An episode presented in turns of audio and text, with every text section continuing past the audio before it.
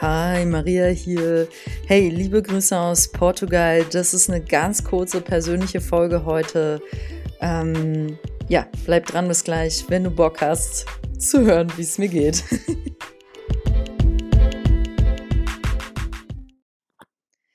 Ja, also ich bin seit Samstag, heute ist Montag in Portugal und deswegen ist heute mal ähm, alles ein bisschen anders als erwartet. Ihr wisst, ich eröffne hier jeden Montag, äh, sorry, jetzt bin ich schon ganz durcheinander. Jeden Sonntag kommt eine neue Folge raus. Ähm, das ist auch was, wo ich sehr gerne beibleiben möchte. Und ich möchte euch hiermit einfach nur informieren, dass es jetzt am 25. April diesen Sonntag einfach nicht geklappt hat, weil ich jetzt ein paar Wochen im Ausland bin, im Süden Portugals. Ich bin, wen es interessiert, im Olho Branco, das ist Ocean and Yoga. Ähm, Olho Branco ist so von meiner Freundin Jana initiiert und hier verbringe ich jetzt mit ihr die nächsten Wochen. Sie wohnt hier sowieso an diesem Ort schon viele Jahre und bietet hier wunderschöne Yoga-Retreats an. Und es hat sich jetzt einfach ergeben, dass ich hier sein kann. Ich freue mich riesig. Ich bin gerade äh, fleißig damit beschäftigt, mich organisationsmäßig aufzustellen, Internet hier, Internet da. Und damit ich halt unter anderem, so wie hier jetzt weiter diesen Podcast machen kann, weil das war technisch gestern gar nicht möglich.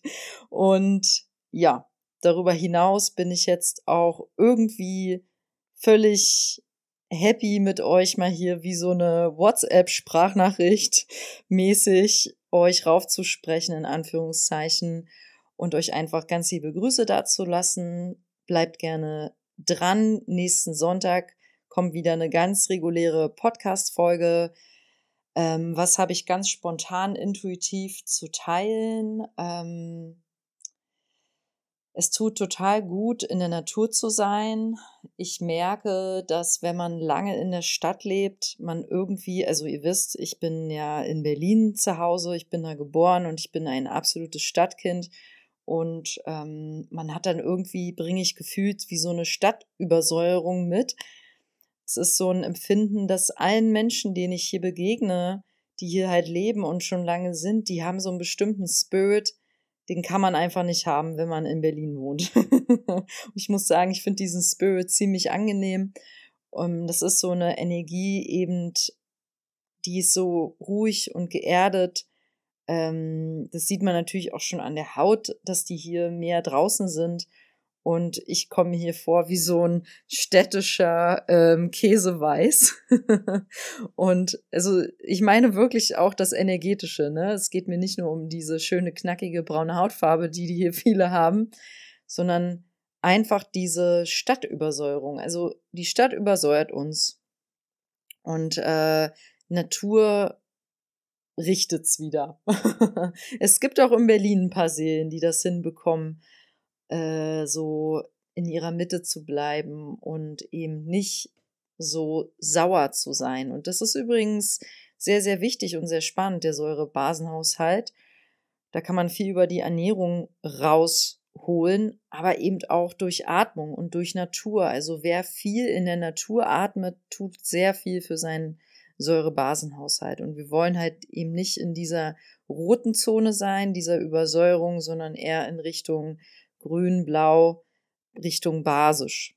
Und neutral ist so gelb, ne? Das mal nur so als kleiner Exkurs zum Thema Säurebasenhaushalt. Für alle, die sich für Ernährung interessieren, googelt da gerne mal rein. Sprich äh, Ecosia. Siat. also es gibt ja die Google-Alternative Ecosia, kann ich euch nur ans Herz legen. So, was habe ich spontan noch zu teilen? Ähm, Vertrauen. Also wir dürfen alle vertrauen auf unseren Weg und dass sich alles schon fügt und irgendwie, obwohl ich zum Beispiel noch gar nicht weiß, ob ich es technisch möglich machen kann, hier meine Kurse und auch Frauenkreise zu unterrichten, die für mich existenziell fundamental sind in den nächsten Wochen. Also ich lebe davon auf finanzieller Ebene. Ähm, obwohl das noch in der Schwebe ist, auch wenn die Internetverbindung soweit ganz gut ist, Es hat eher mit ähm, örtlichen Begebenheiten zu tun, ob ich den Rückzugsort äh, finde in, bis dahin. Vertraue ich.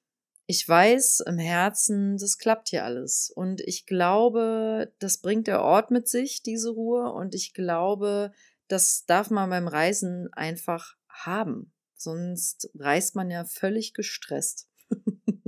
also ich denke, Reisen von allen Seelen, die ich so kenne in meinem Feld, die viel reisen, genau das bringen die immer irgendwie mit an von der Reise. Dieses, man, man, man lernt zu vertrauen, es passieren eh Dinge unerwartet und alles shiftet sich und verändert sich und ja, bisher, ich bin ja jetzt erst, bin, jetzt ist Montagabend, ich bin hier ähm, Sonntag, nee, sorry, Samstag angekommen, Samstagmittag und ähm, ich vertraue noch hoffe, ich bleibe in dem Space, dass ich vertraue, dass das hier alles gut läuft.